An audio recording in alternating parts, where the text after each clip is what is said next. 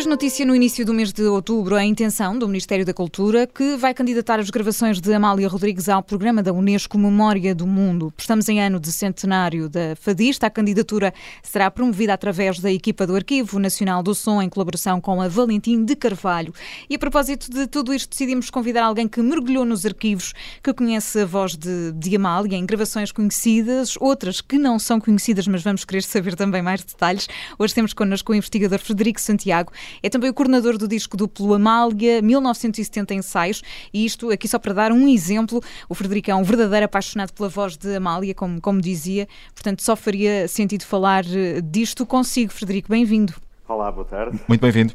Obrigado. E Frederico tem aqui uma, uma sorte incrível, teve acesso a coisas únicas aos arquivos da, da Valentim de Carvalho, como explicava. Esta candidatura faz todo o sentido na sua perspectiva? Imagino que sim. Sim, eu acho que faz sentido, quer dizer, não só pelo caso da Amália, não é? Que, é, que é o único, mas até para fazer uma espécie de jurisprudência do que é o, um arquivo de som, não é? Nós muitas vezes pensamos em património apenas como uh, seja um monumento, seja um, um livro, por exemplo, o, o Tratado de Tordesilhas ou, ou esse género de coisas, mas o som e, e não só a música pode ser património, não é? Nós pensarmos num, numa declaração de guerra, num, num discurso excepcional da história, isso também é património. E no caso da Amália, nós tivemos a sorte de, de ter, talvez, quer dizer, para mim é melhor, mas será um dos pouquíssimos grandes nomes da música popular do século XX, daqueles, daqueles nomes que hão de ficar sempre. E no caso da Amália, ainda acima dos outros do, do mundo, porque ela tocou muitos géneros. E, portanto, tal como Portugal foi um bocado, a Amália também fez uma universalidade musical que é muito rara e única. Ela cantou rancheiras do México, cantou uhum. folclore italiano, o, o, nosso próprio folclore. E não havia medo naquela voz, pois não, Frederico? Eh, até nessas, nas línguas que não lhe eram muito familiares, até por exemplo no inglês, a quem a Amália tinha alguma dificuldade, não havia medo mesmo assim na interpretação, não é? Isso surpreende. Não, quer dizer, porque ela não, não estava a tentar nada, ela cantava da maneira que cantava. Isto que nós pensamos que o fado se canta ondulado, não é? Esta coisa que as pessoas dizem que é árabe, no fundo vem das raízes da Barabás dela, não é? Porque antes dela ninguém cantava o fado ondulado. E, portanto, isto que nós achamos que é o padrão, no fundo foi ela que inventou. E, portanto, ela cantava tudo à Amália. E, e é muito engraçado que ela, quando se estreia em 1939, sabia três fados de cor, mas sabia as canções todas do Carlos Gardel, de ver nos filmes. E isso prova que ela realmente era muito livre, não estava não pertencia a nicho nenhum. E neste país onde há tantos nichos, não é? As pessoas pertencem todas a uma tribo e cada vez mais. Ela é um exemplo de que era tão livre, mas sem nunca dizer eu vou ser livre. Não, era mesmo livre. E depois fraseava musicalmente como só pouquíssimos nomes da música erudita fazem, não é? O cuidado que ela tem no fraseado musical, e não, e não é só no, na dramaturgia que faz do texto, é no fraseado musical em si. Ela sabe que a intenção que tem que dar a cada nota e a cada nota dentro da frase musical. E isso é uma coisa que, que é completamente extraordinária. E, e, apesar de não ter sido aprendido numa escola, o que é verdade é que acontecia. E, portanto, é um, é um exemplo máximo do que, do que, do que se pode fazer em música com uma voz. E este, enfim, o, o, Frederico explorou aqui os arquivos, eu há pouco já, já tinha dito isto também. O arquivo está bem organizado ou ainda há muito trabalho nesse sentido também de organizar o arquivo de Valentim de Carvalho? Ainda há coisas novas que podemos ouvir de Amália hoje em dia? Sim, ainda há muitas coisas novas. Quer dizer, o arquivo está muito bem preservado eh, e está, está a ser catalogado, não é? Eu, eu estou a participar nisso. E, e, portanto, quer dizer, o arquivo não está desorganizado de todo Agora, o que, o que aconteceu também foi uma sorte da Amália, apesar de ter tido muitos convites para gravar, eh, para pertencer a, a etiquetas estrangeiras, manteve sempre a sua fidelidade, ou quase sempre, tirando um período que esteve em Paris, no final dos anos 50, Uh, com a Valentim de Carvalho. E isso possibilitou, o que também é um caso raro no, nas discografias dos grandes cantores do mundo, uh, ter restado muito material extra da, daquele que saía em disco. E, e, no caso dos ensaios, dos outros takes, de coisas até que ela gravou, mas que depois não vieram a ser editadas, gravações ao vivo, de tantas coisas, no caso dela dizia há sempre não a repetição, mas um, uma nova coisa, porque ela cantava de uma forma tão espontânea que era sempre diferente, é? muito. Uhum. Sim, e não é só uma, uma, diferença formal, é uma diferença de ambiente, que é uma coisa de ambiente musical e, de cor, e de, e de idade, e de vivência, e de tudo, que é, que é próprio dos grandes artistas. Frederico é? Santiago, deixa-me só perguntar-lhe uma coisa. Uh, já que estamos aqui a falar dos arquivos e, daquilo que, que, há ou ainda uh, ou que não há por explorar, para termos aqui uma noção, uh, consegue dar-nos aqui uma ideia da dimensão daquilo que, que, ainda existe, que está a ser catalogado, que está a ser trabalhado neste momento, no que diz respeito a, a horas de gravação, a número de, de gravações que, que ainda existem? Não, olha, eu para isso não sou assim muito bom em horas e inventários, mas... Mas é uma dimensão... Uh... Não, é uma dimensão comp... gigantesca. Gigante, porque, não é? Porque há, há muitíssima coisa, quer dizer, e quando eu digo muitíssima, é, é mais de metade do que existe não foi editado. E, e para não falar nas, nas rádios estrangeiras, Depende, há pouco tempo descobri que uma rádio sueca tem um concerto dela de 1957. A Amália atuou no mundo inteiro e durante muito tempo. E, e, portanto, era muito transmitida pela rádio e ficaram muitas gravações. Eh, em 2020 foi editada uma caixa da Amália em Paris, que tem muitas gravações da rádio francesa. Quer dizer, por incrível que pareça, há muito mais gravações em rádios e televisões no estrangeiro do que em Portugal, até porque a Amália atuava pouco em Portugal no seu auge. E, e, portanto, é, um, é, uma dimensão que eu próprio ainda não tenho noção. e como é, é que funciona essa transmissão de conhecimento? São as próprias rádios que, por vezes, uh, informam de, de algum arquivo que têm? É preciso ir ao encontro também dessas gravações? Não, somos nós, eu e o Pedro Félix, do Arquivo Nacional do Som, também estamos a, a investigar o que existe nas, nas diversas rádios. E, e, depois também, quer dizer, todos os arquivos uh, no século XXI também estão a digitalizar as suas coisas e, e, a terem noção do que realmente têm, não é? Porque, infelizmente, como eu dizia há bocado, o património sonoro ainda é uma coisa que, que as pessoas não têm. Não, não lhe dão a verdadeira dimensão que ele deverá ter. E acho que aqui em Portugal ainda mais, não é? Mesmo, mesmo na dita academia erudita, eu digo muitas vezes, quer dizer, é um escândalo uma pessoa não saber eh, ou confundir a história da Guerra e Paz com a Ana Karenina, mas ninguém, ou quase ninguém, distingue a terceira da quinta de Beethoven. E, e, não há problema nenhum nisso, não é?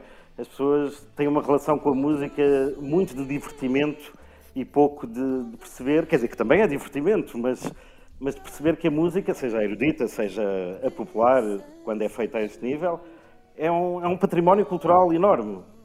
E, portanto, eu acho que no século XXI, no mundo inteiro, também se começa a ter mais noção disso.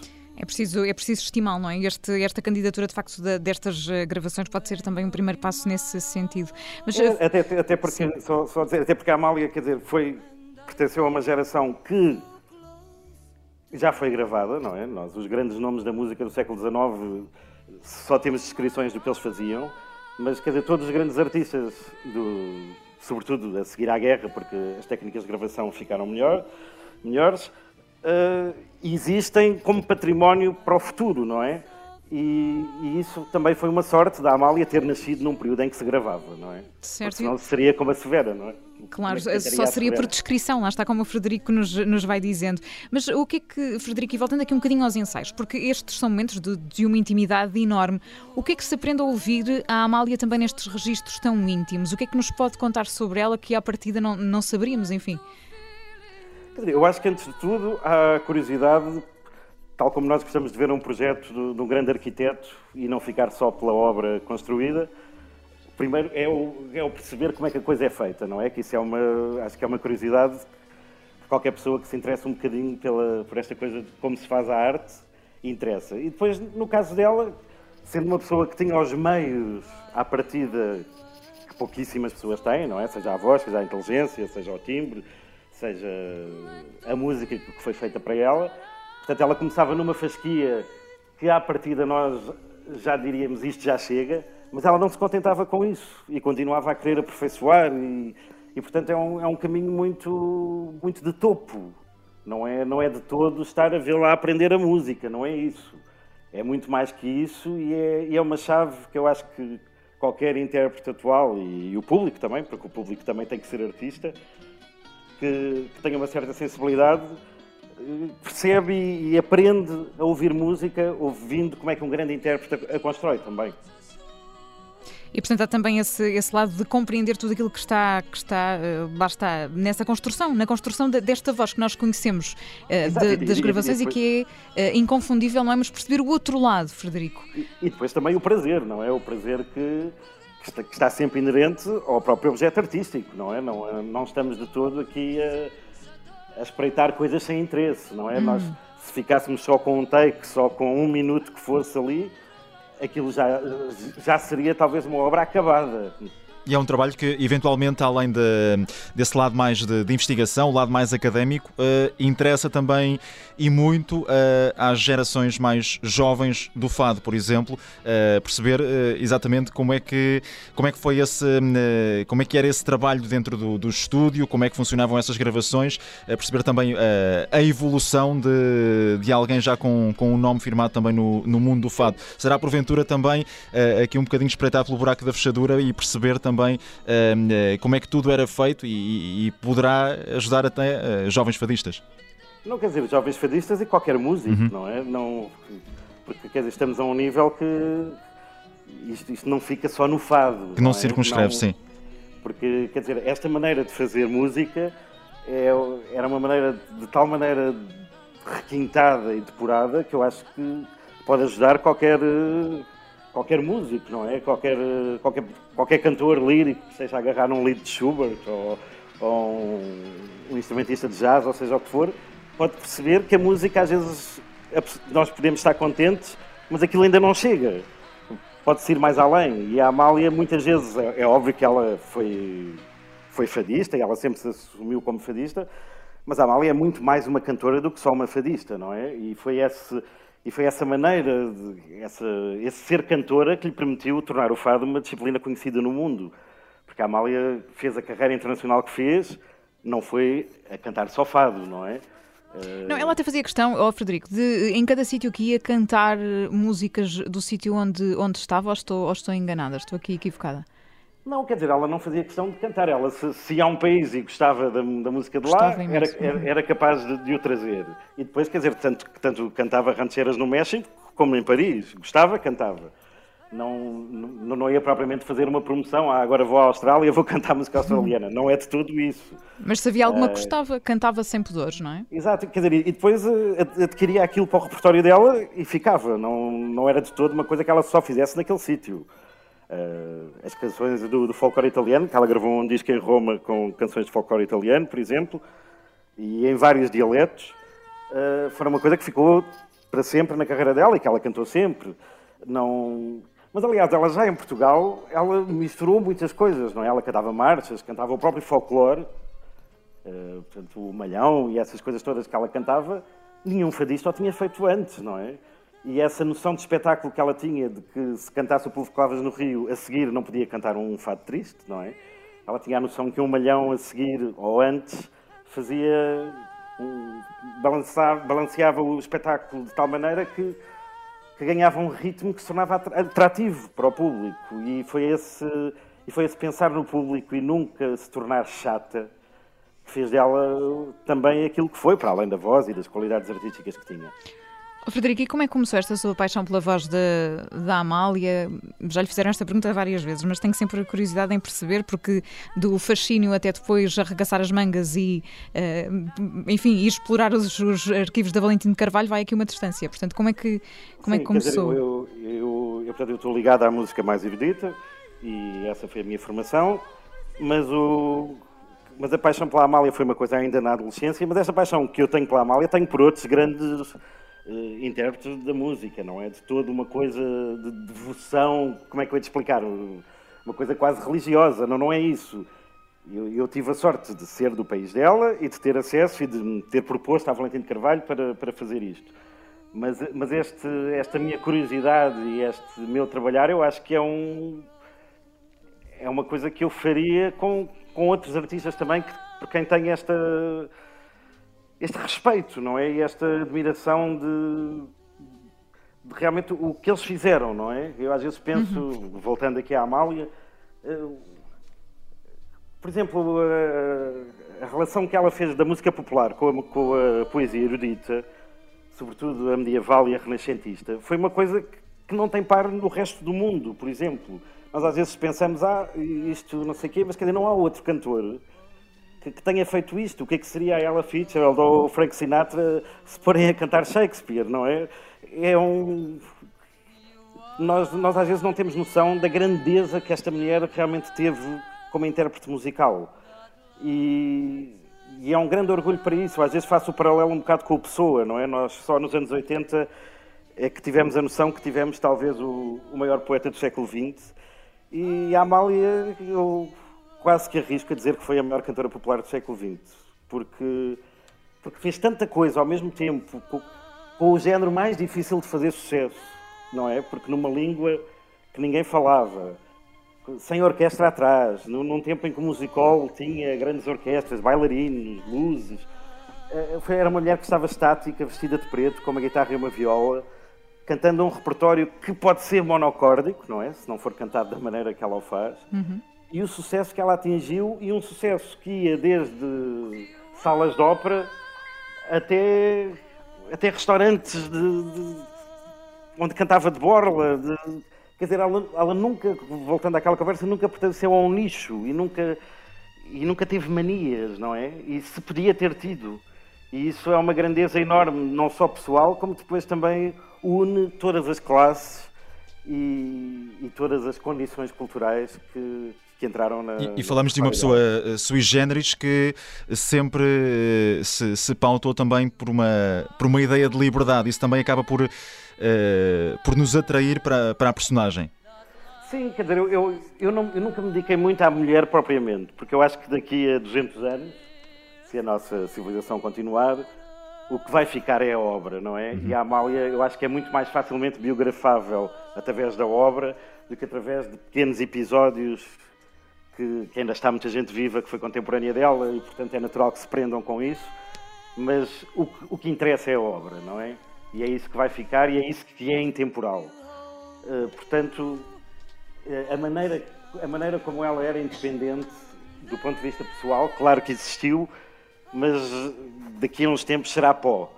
A independência dela artística é que é excepcional é essa que vai ficar e é essa que deixa este legado enorme e estas portas que tornaram o fado uma disciplina do mundo, volto a dizer. Frederico, falávamos há pouco desse, desse caminho necessário para compreendermos a importância de preservar uh, sons. Nós já há uns tempos, eu confesso que não, não, não me lembro com quem, mas uh, falávamos sobre esta ideia de ser necessário quase, uh, como existe o Plano Nacional de Leitura, existir um, um Plano Nacional de, de Escuta. acha que isto faz sentido?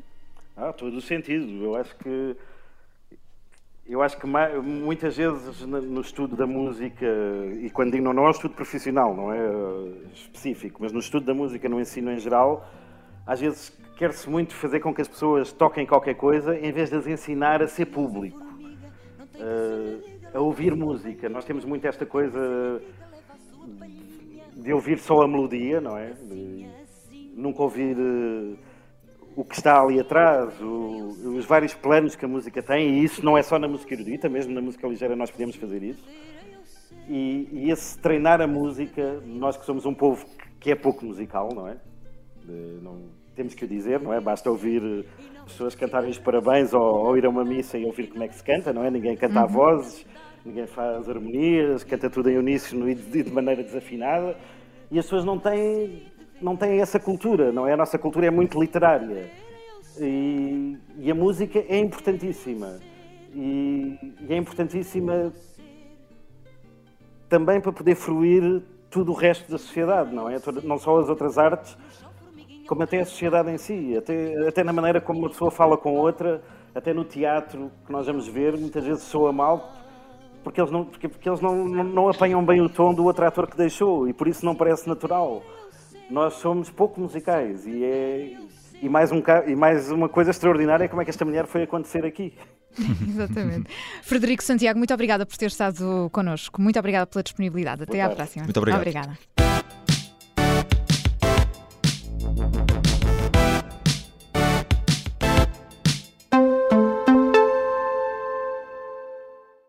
Olá, eu sou Ana Filipa Rosa. Obrigada por ouvir este podcast.